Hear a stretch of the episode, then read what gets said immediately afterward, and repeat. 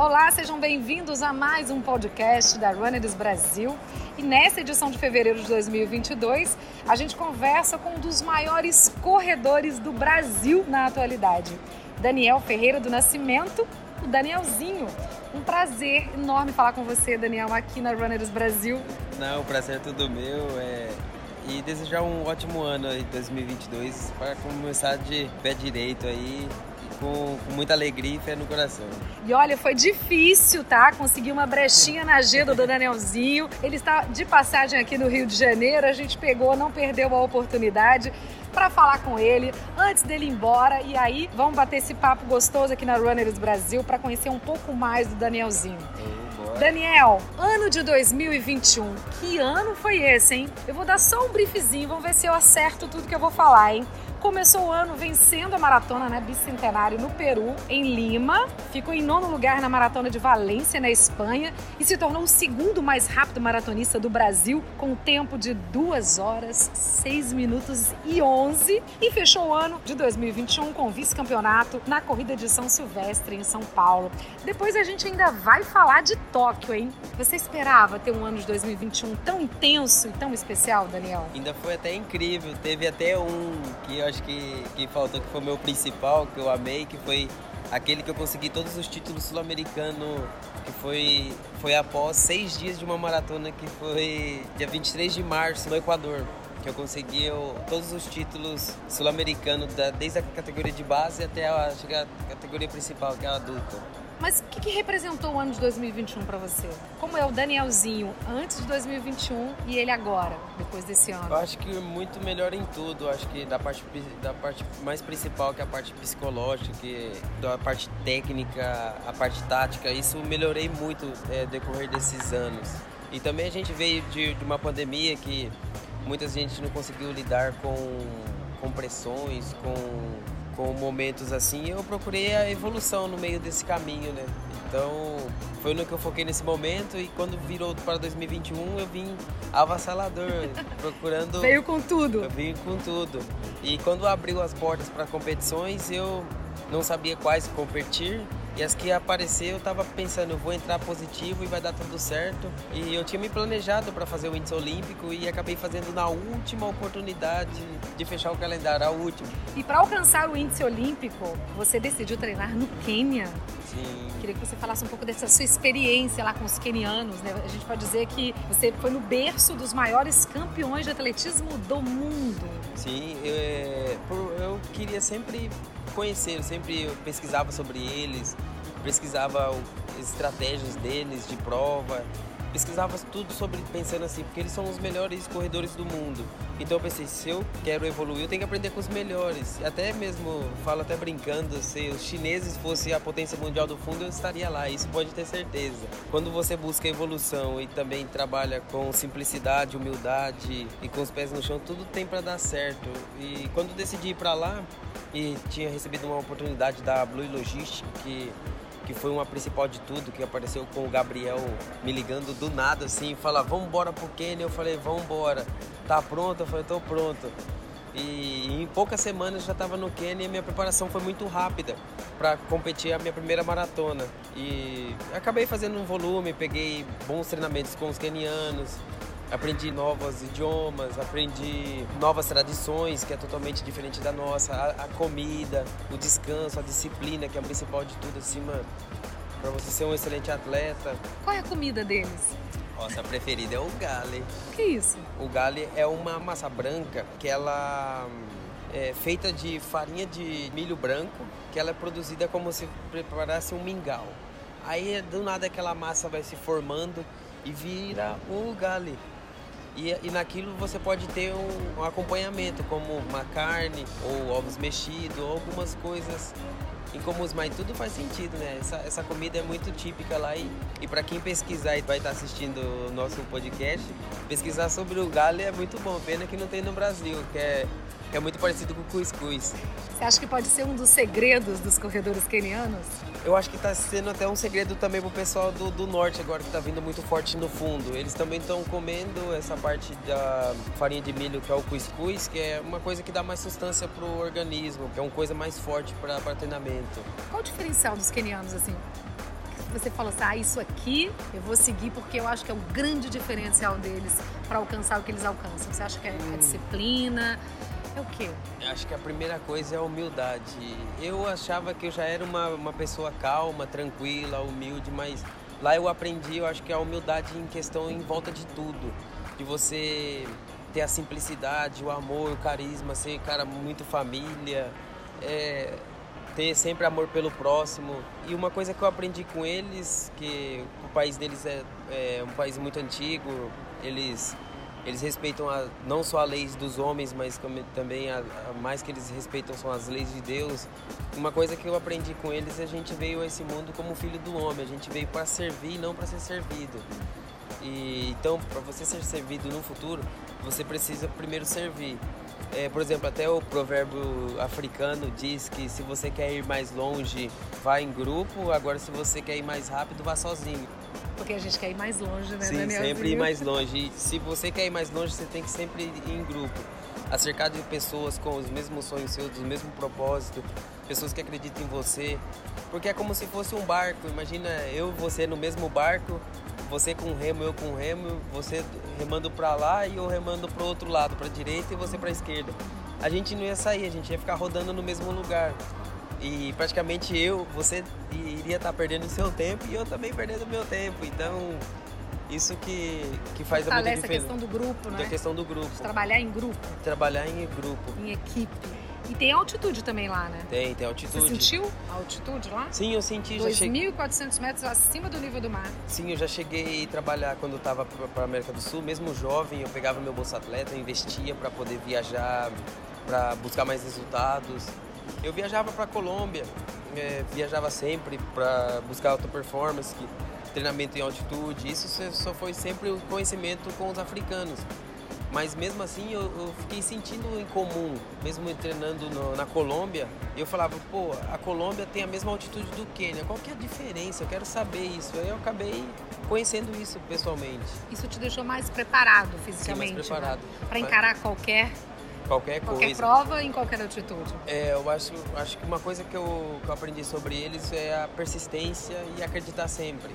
Eu acho que isso que está fazendo muita diferença na minha vida. E, e, sempre acreditar em Deus acima de tudo. Um dos temas principais da revista esse mês é a saúde mental. E a gente sabe da importância né, de estar bem preparado, tanto fisicamente quanto mentalmente, para você alcançar bons resultados já que a gente está falando dos kenianos, eles têm esse acompanhamento psicológico, você percebeu isso? Você tem acompanhamento psicológico? Como você lida com o seu lado mental? Uma coisa que eu vi pesquisando até, vendo até sobre o KIP também, os detalhes que eu pego assim de, de atletas de, de 5, de 10, e eu sempre pesquisava o que, que eu iria aprofundar e absorver essas coisas, como se eu fosse uma esponja, você absorve o que você que você quer. Então eu, eu absorvi o que, que precisa para correr uma longa distância. O que, que faz a diferença, o que, que atrapalha, o que, que pode ajudar. E então eu pensei, uma coisa que eu fazia muito na escola era ler livros. Voltei a ler livros de novo para preparar a parte da mente. Voltei, por exemplo, a pensar positivo sempre, porque na 24 horas a gente pensa só coisas negativas. Mas quando você pensa coisas positivas, tudo se torna, o mundo se torna totalmente diferente.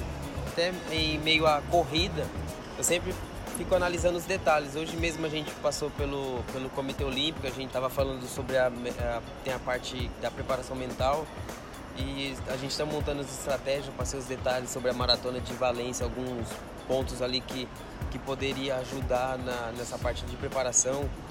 Isso até o meu técnico Jorginho também vai receber esse, essa da preparação mental também, que é muito importante para ele efetuar também os treinamentos, para ver se eu suporto mais, o que, que precisa adaptar. Tem umas partes que eu passei os detalhes em qual quilômetro que eu preciso que cheguem esses pensamentos negativos de, de querer desistir da prova ou vem um sinal dizendo que o, a, o corpo não está suportando mais mas é, o, o, que eu tô bolando uma, uma estratégia, uma ideia é sempre quando tiver naqueles momentos pensar coisas negativas, é, sempre soltar um sorriso, acho que para espantar, ou uma, uma, uma estratégia totalmente diferente. Você não pensar tanto e se agir sempre assim com a mente desligada e mantendo o foco 100%. Isso te faz concentrar? Isso, isso me faz concentrar. E também dá um sorriso às vezes para gerar energia, que fala que você é feliz, você espanta todo tipo de coisa. Agora, se você fica triste, você fica deprimido, isso faz muito mal para sua saúde. Para sua saúde, não só saúde do corpo, mas também a saúde mental. Que... O que, que te irrita e te faz perder o foco? Existe algo? Ah, sim, existe. Acho que é coisa a negatividade, sabe? É, mediocridade, pessoas que pensam negativo e não acreditam nelas e aí elas vêm para te desmotivar. Eu acho que isso que às vezes é, me deixa irritado, porque às vezes eu tô lá assim para inspirar a pessoa, para falar que você, você consegue, o ser humano é ilimitado, é, você tem que acreditar no seu sonho, porque tudo é possível para quem acredita, mas é dura, você acaba até desgastando um pouco com isso. Isso que, que acaba me irritando às vezes. Mas agora você está trabalhando seu psicológico exatamente para que isso não te abale, principalmente momentos ou segundos antes de uma corrida importante. Né? Sim, porque hoje o mundo, ele, você precisa ser um cara não inteligente, mas um cara sábio e também muita reflexão. Então, às vezes, quando eu tenho momentos assim livre, eu sempre procuro ler livros legal conversar com pessoas também que vão agregar na sua vida para você ter conhecimento que fazem você evoluir ou você encontrar pessoas junto com você que, que queira evoluir isso que que leva a pessoa para frente é como diz é o trabalho em equipe por exemplo se eu cheguei lá eu cheguei com qualidades que eles podem aprender lá no Quênia qualidades boas e eles tinham mais a me oferecer do que eu oferecer para eles, mas eles acabaram aprendendo algumas coisas comigo também. Existe e como, uma troca, né? É como uma troca. É como você servir e ser servido. Você é de Paraguaçu Paulista, né? começou no atletismo em 2013 e em pouco tempo já vieram os resultados. Mas em 2018 você teve uma lesão no tendão de Aquiles, né, que te tirou das pistas. E aí você voltou para sua cidade natal e foi trabalhar na roça. Queria que você explicasse como ficou a sua cabeça nesse momento. Você, em algum momento, você chegou a pensar que nunca mais voltaria a correr? Não, acho que voltar a correr, eu acho que eu saberia, porque quando o esporte entra na sua vida e você ama o que faz, ele muda tudo. Por mais que eu, eu parasse de treinar também, eu iria continuar minhas rotinas de treinamento. Mas o sonho ele nunca acaba. Eu sempre procurava ali estar treinando, dando minhas corridinhas e sempre vi uma imaginação, sabe? Nossa, até ontem eu era o melhor do Brasil na, nas, nas, categorias de base. E hoje, olhando onde que eu tô, olhava a minha volta. É, às vezes eu, eu, ficava observando, falava, será que eu tô passando alguma aprovação? Será que tá acontecendo algo na minha vida que, que não tá certo? Será que eu tô pagando até algum preço que eu fiz né, nessa vida? Porque a gente não sai daqui sem, sem deixar tudo a conta em dia. Então naquele momento eu pensei, vou ficar por aqui, vou continuar treinando normal e viver a vida do jeito que eu estava vivendo. Trabalhando pesado. trabalhando pesado. Como é que foi a volta? Em sair da roça de volta às pistas? A volta foi minha mãe. Da sua mãe. Sim, né? minha mãe ela pegou e falou assim, Valdirene. não, é a Valdirene. Ela pegou e falou assim: "Não, meu filho, isso daí não é para você não". Ela sempre via eu chegando com as mãos machucadas, tudo. Falava: "Não, meu filho, meu, seu negócio é corrida". E se Deus quiser, você vai voltar a correr. E tudo no tempo certo e também no tempo de Deus. Né? E com o tempo depois ela, ela tava entrando em contato com o pessoal de Bauru e sem eu saber. Bauru tinha me aceitado. Aí eu fui para lá, conheci o clube, conheci o time. Isso e... foi já em 2019, essa isso, sua volta. Isso... E aí você veio com tudo. Né? Aí eu já vim avassalador. Em dois meses, em duas semanas de treinamento, eu fui pro Troféu Brasil, já fiquei em quarto. E eu sou uma pessoa extremamente competitiva. E naquele momento eu pensei: se você quer saber, eu vou começar a focar agora. Porque eu corria bem mais do que os adversários. E então aquilo ali para mim foi um desafio, foi tudo passo a passo. E em 2019 você também foi o melhor brasileiro na São Silvestre, né? Ainda foi, na, foi no mesmo ano do retorno, mas mesmo assim teve competições anteriores. Teve o Troféu Brasil que eu fiquei em quarto, depois eu tive um tempo para treinar, eu tava um pouco mais gordinho, recuperei minha alimentação, voltei ao normal, comecei a trabalhar certinho, descanso. Foquei 100%, depois eu fui para uma pra 10K de Savanhago, onde que eu, teve uma prova que foi internacional lá dos africanos. E o Altober também, que estava naquele momento que tinha acabado de ser campeão de Lima, eu acabei vencendo a prova. De lá eu fui para a corrida da Pampulha, onde que eu, que eu liderei no começo do, dos quilômetros. Quando chegou no oitavo quilômetro, eu, tive um desconforto na, na posterior e também a minha mente não estava boa naquele momento, ainda mais que eu estava voltando para o alto nível, exige muito dessa parte. E até chegar na São Silvestre. Na hora que eu cheguei na São Silvestre, foi na onde que eu me destaquei, onde que eu apareci. Agora vai. Aí eu falei, agora, agora, agora eu voltei. Agora, agora eu voltei. Você corria provas mais curtas, né? Você tem bastante destaque 10 quilômetros, meia maratona. Você até venceu a meia maratona de São Paulo em 2020, quebrando a hegemonia keniana né, em 2020. E como é que foi essa transição? Por quê e como foi né, sair das provas mais curtas para as longas? É... Que não é tão simples assim, né, Dani? Sim, eu sempre tive um gosto, sempre pesquisei sobre o Eliud. E eu sempre eu via coisas dele, sempre acompanhava ele. E sempre teve treinamentos que eu pesquisava sobre o treinador dele, que tra trabalhava a longo prazo, sobre volume, que era muito importante para a carreira do atleta que quer focar na maratona futuramente. Então eu tive um preparo, cara, até chegar para as provas longas. E o COB, o Comitê Olímpico Brasileiro, ele sempre vinha me acompanhando. Eu estava vindo com um potencial avassalador, mas eles queriam ter um acompanhamento totalmente diferente do laboratorial, para saber como que meu corpo rendia, como que estava acontecendo o processo. E também quando com 17 anos eu já estava destacando que eles falassem na hora que eu chegasse na maratona eu ia ser um excelente maratonista. E isso foi em 2017. Em 2017, após eu ganhar o Troféu Brasil com 17 anos, eu ganhei da categoria adulto. Muda muito a preparação? Assim do atleta? Quem corre 10 e sonha em correr 42, qual é a principal diferença na preparação para uma pessoa que quer sair dos 10 km para 42 km? Ah, ele tem que ser amante da corrida a longa distância. Eu mesmo, desde de pequeno, novo, eu gostava sempre de fazer longão. O, o, o, os longão eram os meus preferidos, os treinamentos mais preferidos era a corrida longa.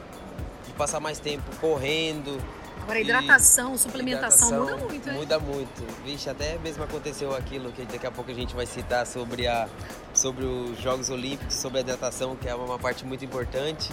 Mas a parte no, na prova longa é a parte da hidratação, a concentração, o foco.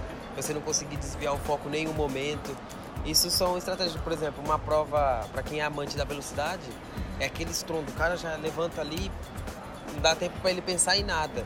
Então, mas a corrida, a corrida ela você pode pensar em várias emoções, você pode ter a maratona mexe, é mental, sim, né? Sim, mexe, Cada mexe. quilômetro você tem que trabalhar a sua mente, lidar com as dores, que o corpo começa a reagir, né? E uma coisa que, que eu via sempre até do, da, da torcida do Palmeiras cantando aquele que tem que jogar com a, com a alma e com o coração, isso daí, essa parte que, que mexia comigo, só por essa parte dessa música tem que correr com a alma e com o coração.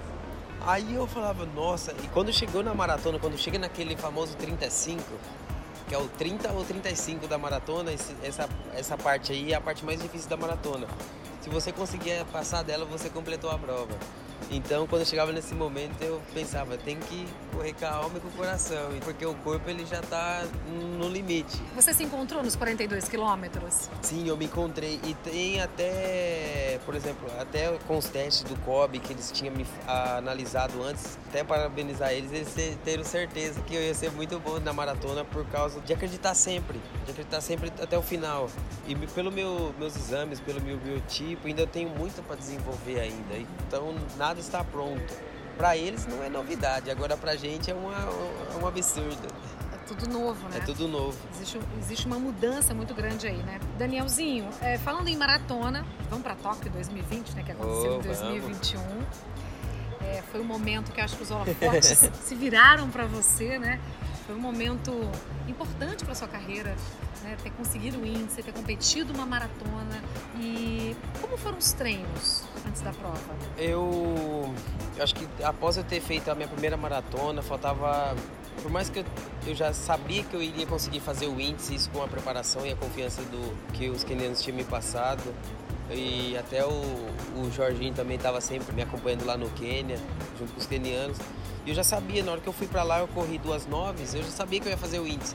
Mas o que seria principal, crucial de tudo, não era eu correr duas nove e vir fazer, por exemplo, marketing no Brasil, de ficar ali pensando assim, será que eu fico no Brasil dando um tempo para fazer um marketing? Não. Ali o, o Skinner me mostrou assim, ó, você tem que voltar para cá para você se preparar para os Jogos Olímpicos de Tóquio, que você tem potencial e dá para você brigar lá por medalha. Então eu fiquei com, confiante extremamente com aquilo.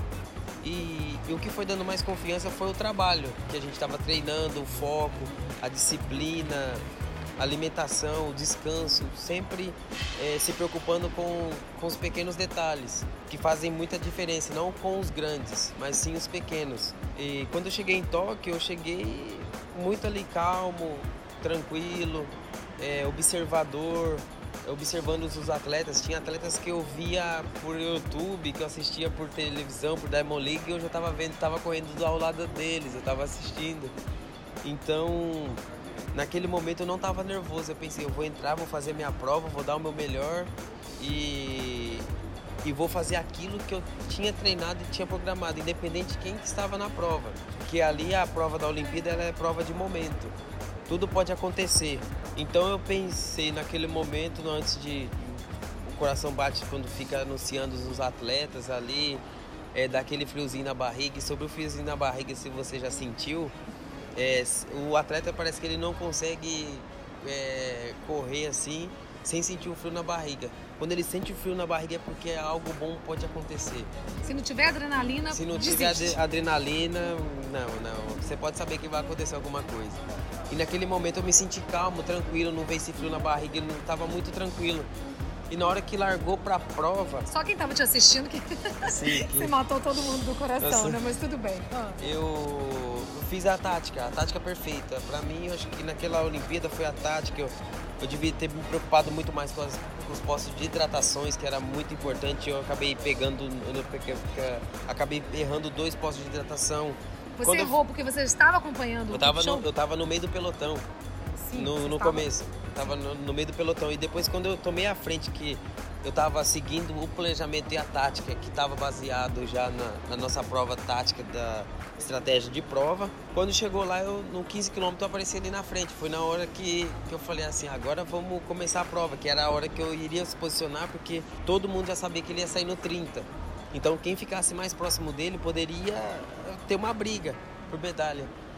E... Você estava confortável ali eu ao tava- lado do, do Eliud? Eu tava super confortável, eu tava muito feliz, eu tava alegre, eu tava, tava até ousado um pouco. Parecia que eu não tava gastando tanta energia, eu tava super tranquilo, tava correndo super relaxado. Parecia que eu tava é, saindo pra, pra uma, uma corridinha de manhã, assim, sabe? Sem compromisso, sem nada.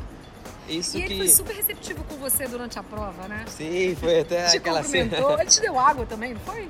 Foi ele que te deu água ou tô, tô, tô confundindo? Não, quem foi que me deu água foi o Lauro Cicherono, Sim. do, do Quênia. E olha pra você ver, depois quando eu retornei pra Valência, que eu, que eu fui treinar pra Valência, que eu retornei pro Quênia, a gente tá trabalhando junto no mesmo, no mesmo, no mesmo grupo agora. E, e lá eu agradeci ele, eu lembrei. Ele achou que eu não ia lembrar. Eu falei, "Ô, muito obrigado pela água. E eu acabei fazendo amizade com o outro também, o, o Rona- Ronax Kipruto, que é um cara que tem duas, três também. É, é bom fazer umas amizades. Mas aí você ficou na à frente do eu pelotão. Fiquei, eu fiquei à frente do pelotão, eu, me, eu me apareci ali e me apresentei. Eu fiquei ali se posicionado ali certinho na, na frente. Falei, agora eu se posicionei aqui e vou ficar tranquilo. E foi uma, tipo, eu ficava fazendo zigue-zagues na prova para poder fazer uma quebra de ritmo, o adversário não ficar tão confortável. E eles têm um padrão de correr, que é um padrão econômico, tranquilo, ainda mais estavam correndo em grupos. Do nada eu comecei a fazer o zigue-zague, o ele encostou e, veio, e pegou e falou, ô brasileiro, segue a linha verde. Aí eu peguei, eu peguei ele. Porque eles têm um padrão de seguir a linha verde, que é uma estratégia que eles falam. Ele te deu uma dica, isso? né? Ele me deu uma dica. Que isso? No, e meio, e meio, e meio a prova. É, sobre, a, sobre essa linha verde.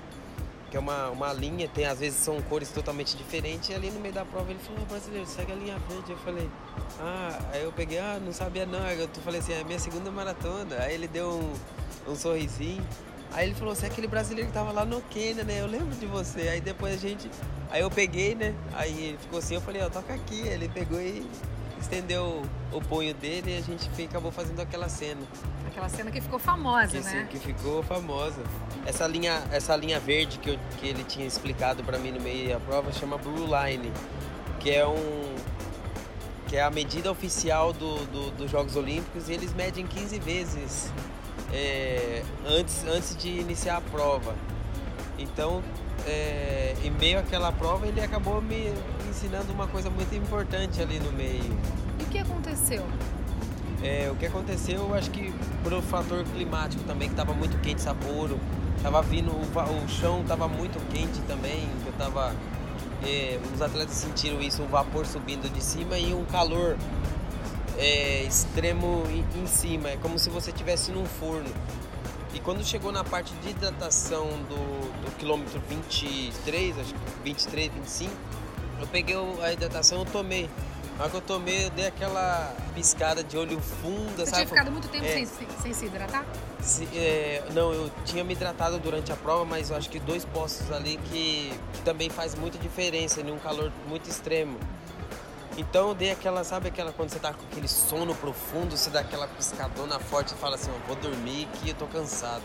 Então eu dei aquela piscada forte, assim, quando eu fui ver, na hora que eu abri o olho, ele tava de frente com o alambrado. E aí depois começou a ver as alucinações. Eu, eu, eu subi de novo, voltei pra prova, do nada eu voltei pra prova, comecei a ficar meio alucinado. Aí eu dei uns tapas na cabeça para ver como se fosse aquelas televisão antiga, para ver se ia voltar ao normal. Aquelas que fica batendo, batendo até voltar a imagem. E eu ficava batendo, batendo e não, não voltava. Eu peguei e virei a curva. Na que eu virei a curva, deu meio que um choque, um, um negócio meio, meio estranho. Eu acabei caindo na. Acabei caindo assim. Eu lembro que eu caminhei e caí na calçada.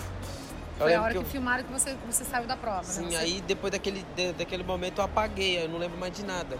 E os médicos falaram o que foi? Foi, foi a desidratação? Foi o calor? Não, eu, eu, eu, eu, parecia que eu só escutava, eu não conseguia se mover, não conseguia fazer nada. Aí do nada os médicos, um me pegou por cada lado, me colocou na ambulância e na, na ambulância eles me deram. Eu lembro que eu estava tomando açúcar, é, de, glicose, de glicose lá, um isotônico, eu retornei normal. Mas aí não tinha como mais voltar. Não tinha como mais retornar para a prova. Você acha que a escolha de ter ido para o primeiro pelotão foi uma escolha errada? Você acha que você poderia ter optado por simplesmente ir num ritmo menos intenso e completar a prova? Não, eu acho que ali era uma disputa para a medalha. Então, se você não arriscar, você nunca vai saber como que é buscar um ouro olímpico ou como você está na disputa. Se você, se eu pudesse, eu poderia ter montado outro tipo de estratégia, poder se resguardado um pouco mais atrás. Mas aquilo ali foi uma estratégia baseada no treinamento que eu tinha feito e também baseado nos adversários. Então, aquela ali era a opção para medalha. Então, se se um dia você quer se destacar, você tem que fazer o diferencial. E eu acho que foi isso que destacou aquela imagem. Eu também, por eu estar correndo aquilo ali, e, e, eu fiquei até um pouco frustrado, sabe assim, porque é, são coisas que não tem como, não teve como eu controlar, ainda mais por, por ser minha segunda maratona, a preparação que é muito importante, a, a, isso vai contando tudo. Você esperando, você se prepara tanto esperando aquela oportunidade e você fala, caraca. O que, que aconteceu comigo, né? Ainda, e você ainda, estava preparado. Eu estava preparado, ainda mais acontecer num evento olímpico, isso que eu, praticamente eu não esperava. O que ficou de aprendizado então?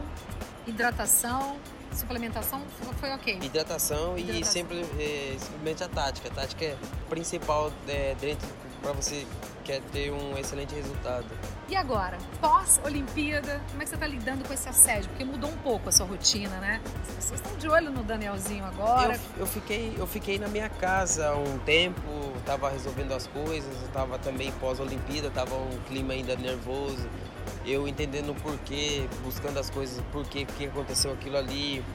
E eu precisava renovar, renovar o meu time, tudo, construir, começar tudo do zero é, para a próxima Olimpíada, eu pensei, cara, se deu errado, vou ter que buscar novas estratégias, buscar. Eu tinha os detalhes que, que precisava preparar para o futuro. Então eu fui renovando, foi passo a passo. é, fiquei treinando no, no Brasil, fiquei dois meses no Brasil se preparando, fiquei próximo da minha família, matando a saudade um pouco. Recarregando as energias. É, com meus né? irmãos, aproveitei para sair um pouco, é, nadar, fazer uma coisa que eu gosto, é, jo- jogar uma bolinha, visitar os amigos. Isso foi, foi bacana. Descanso também faz parte né, da um preparação. descanso, a- descanso mental pós-maratona é muito importante, porque mexe muito com, com a parte mental e também a pressão que é estar nos Jogos Olímpicos, né? Não, não é nada fácil. E agora está no momento de exames, é, tá com técnico novo, Jorginho. Sim. Como é que foi essa escolha do Jorginho, né? Experiente escolha- Jorginho. A escolha do Jorginho, é, ele já, desde quando eu pisei o pé no Quênia, e eu cheguei lá sozinho, eu não sabia falar inglês, tava com meu portunhol, que era português misturado com espanhol ainda.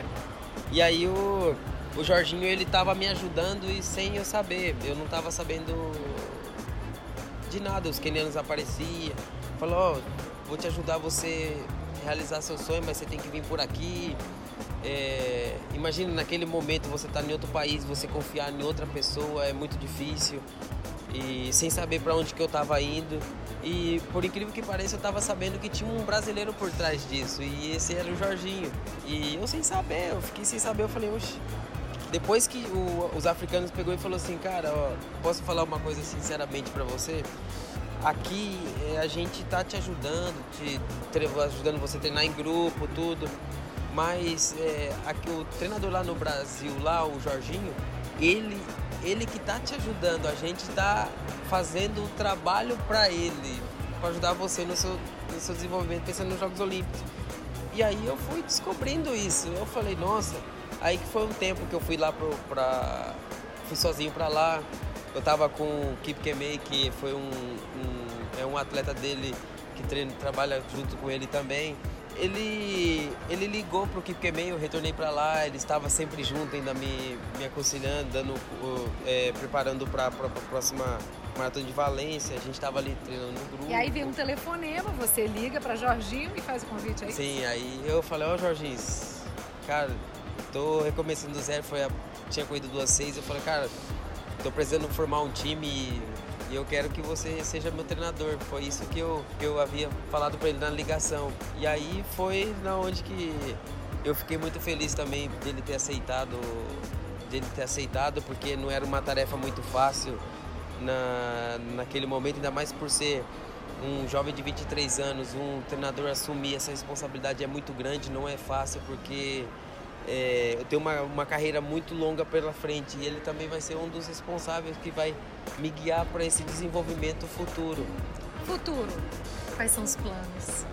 Os meus planos é, é- a gente está indo passo a passo, mas o futuro é, é se tornar uma, um- algo diferencial, sabe? Uma coisa que é, ele também já foi viajar bastante no Quênia, eu também fui. A gente foi buscar o que? Experiência e mudar, sabe? Mudar tudo, mudar a história do, do, do Brasil, de que o Brasil não pode ter excelentes corredores, que sabe essa essa parte que não pode correr entre os melhores do mundo tudo é possível para quem acredita e quem, e quem quer aprender com os melhores. Então foi isso que a gente foi, foi buscar lá. Então você está se preparando, pode falar quais são as provas? Ainda não pode falar. A gente está indo passo a passo, mas o Mundial é a certeza, o Mundial de, de Eudine. Esse é Mundial? De, o Mundial que vai ser no, no Oregon, em Eudine, Quando? que vai ser em julho. Então, esse é, um, esse é um dos objetivos do ano, é isso? Sim, é. Ainda bem em julho, é bem no mês do meu mês. Vai que eu ganho um presente de aniversário lá. Presentão, hein? e você volta pro Quênia ou continua no Brasil? Eu vou voltar pro Quênia agora dia 1 de fevereiro, agora eu não vou mais sozinho. É, pena que agora, por exemplo, o Jorginho ele não pode me acompanhar ainda, a gente estamos ajustando as coisas. Seria muito interessante a companhia dele agora pessoalmente lá.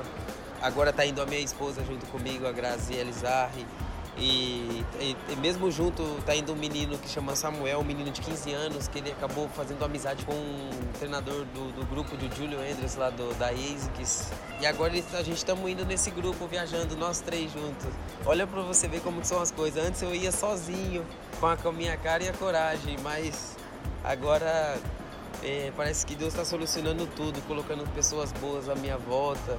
Para como diz, o trabalho em aquela frase que o que o talento vence jogos, mas o trabalho em equipe vence campeonatos. Então a gente estamos formando o nosso time passo a passo e também nunca esquecendo de Deus colocar no meio, que é isso que vai fazer a gente chegar mais longe. E onde você quer chegar?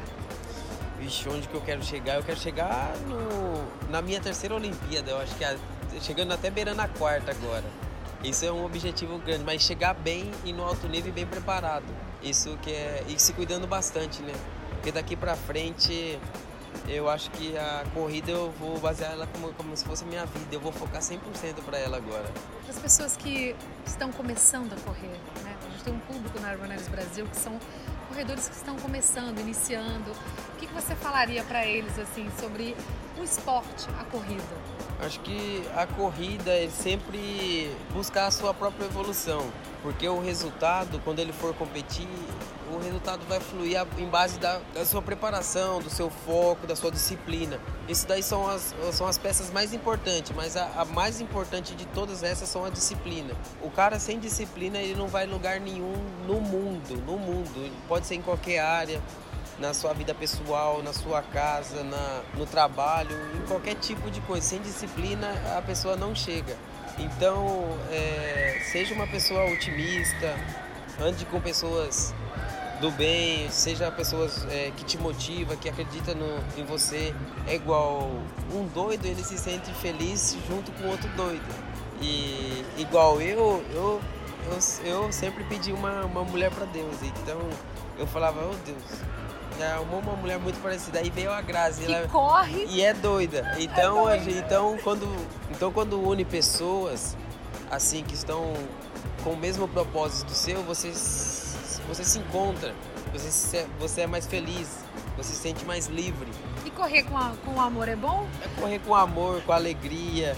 E com correr sorriso, com a Grazi. E correr, correr, correr com um sorriso no rosto. A, a Grazi tem momentos que ela. Que Vocês ela se sempre, ajudam? Sim, ela sempre me pergunta. Ela sempre tá fazendo pergunta como que é o Quênia. Ela tá super ansiosa, eu acho, pra ir pra lá. Então, eu, eu acho que vai dar muito bom nesse. Somos dois jovens de 23 anos.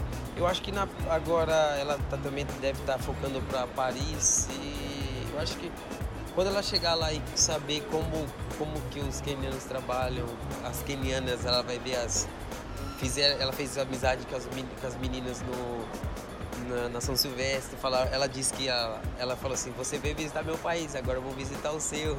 Ela falou, ainda ela, a outra recebeu, falou até: Seja bem-vindo. Então, e o que eu quero deixar para as pessoas é nunca desistir do sonho, sempre acreditar que tudo é possível.